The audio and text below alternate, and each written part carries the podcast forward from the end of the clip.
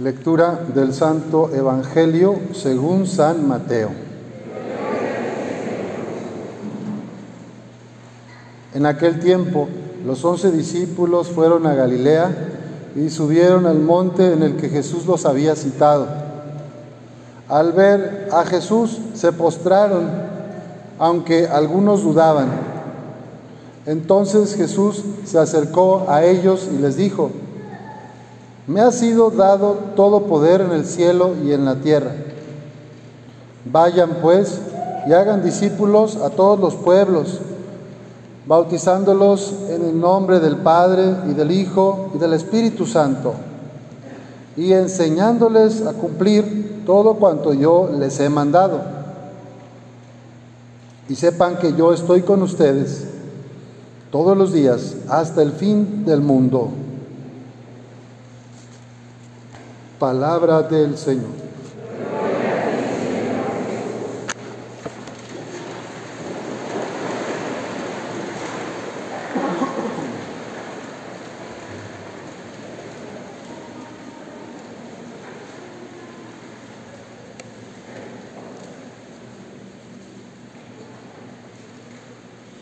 La palabra de Dios que nos presenta la iglesia en esta solemnidad de la ascensión del Señor,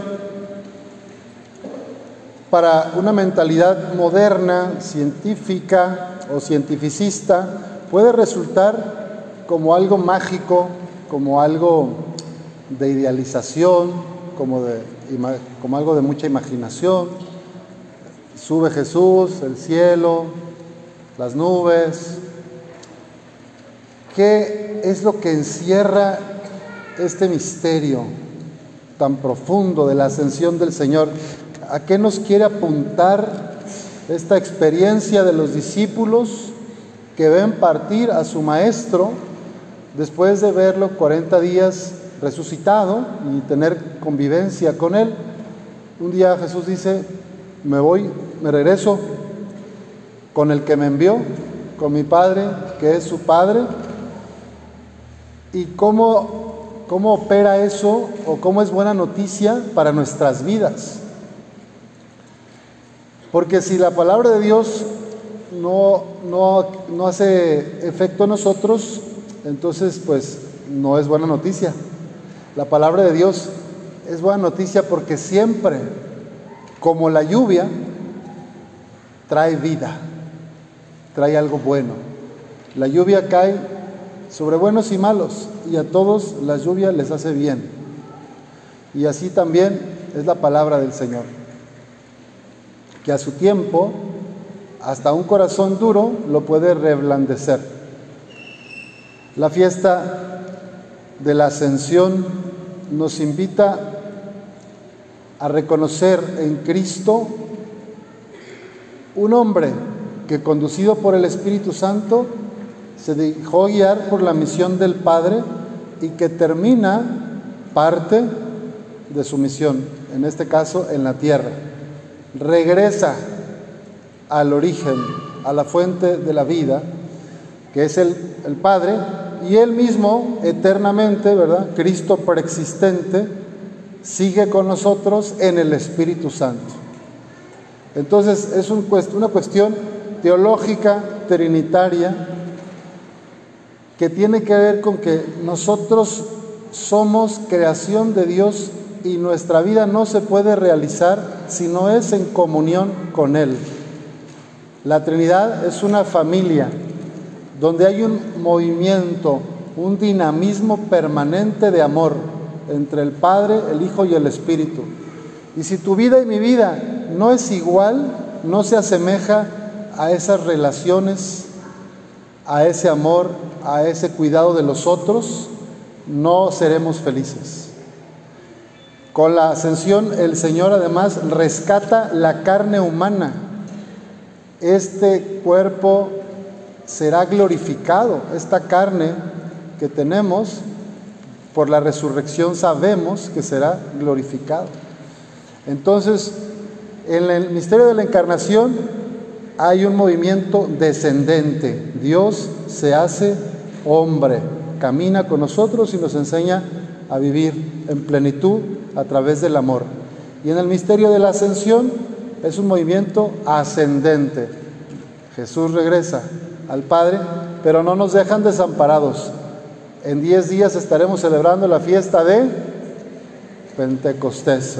El Espíritu Santo ha sido derramado en nuestros corazones por el bautismo. Y la idea es que nosotros seamos buena noticia para los demás porque estamos habitados por el Padre, el Hijo y el Espíritu Santo.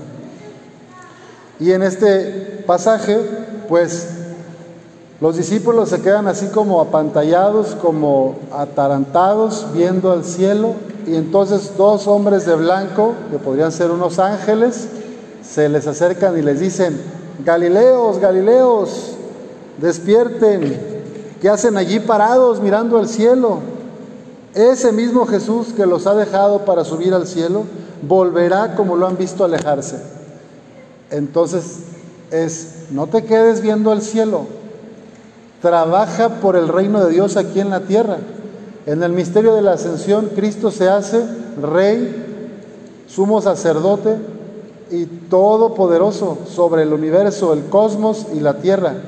Entonces, cielo y tierra para los cristianos no son una oposición, no son algo contrario, sino que en el misterio de salvación de la Trinidad son integración.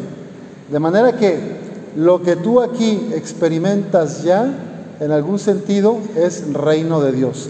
Si vivimos en relaciones humanas fraternas, donde amamos al otro, donde cuidamos a los vulnerables, si somos solidarios, estamos ya en el reino de Dios de alguna manera.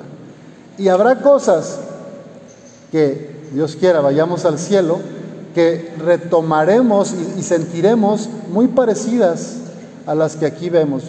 Pienso, por ejemplo, en esta alegría de las aves y de los arbolitos con la lluvia tan sabrosa que cayó ayer. ¿No se pusieron a ver cómo estaban de contentos los animalitos? ¿No se pusieron a ver cómo estaban de contentos los árboles? O tú, yo no sé si eres de los que te saliste a mojarte un poco, pero es una maravilla. O sea, ya en medio de nosotros está Dios presente. No tenemos que esperar hasta el día de nuestra muerte para encontrarnos con Cristo. Jesús está, en primer lugar, en los sacramentos, en la oración, en el encuentro personal. También está, por supuesto, en la comunidad. Jesús también está en la comunidad y por eso rescata nuestro cuerpo. Y también Jesús está en nuestros corazones.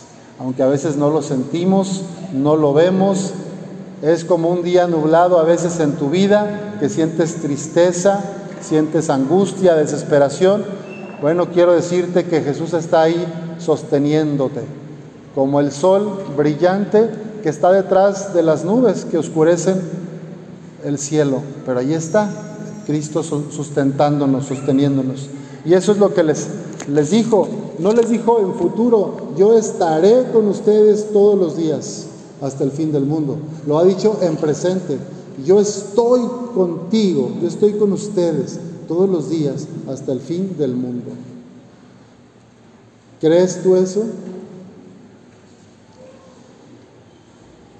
Pidamos al Espíritu Santo que nos inunde el corazón, que nos llueva de gracias, de bendiciones, para que seamos hombres y mujeres que no nos quedemos con el amor de Dios y nos encerremos en nuestra comodidad, sino que lo llevemos a los demás. Ese es el envío, es el mandato misionero que hace Jesús en este Evangelio de Mateo que escuchamos.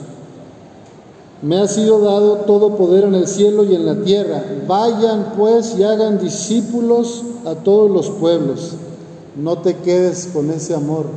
Velo a compartir a los demás. No te quedes con esas gracias. Velas a derramar sobre los otros. Padre, pero me está yendo mal en la vida. Ahorita estoy en un proceso duro de crisis de salud o familiar o económica.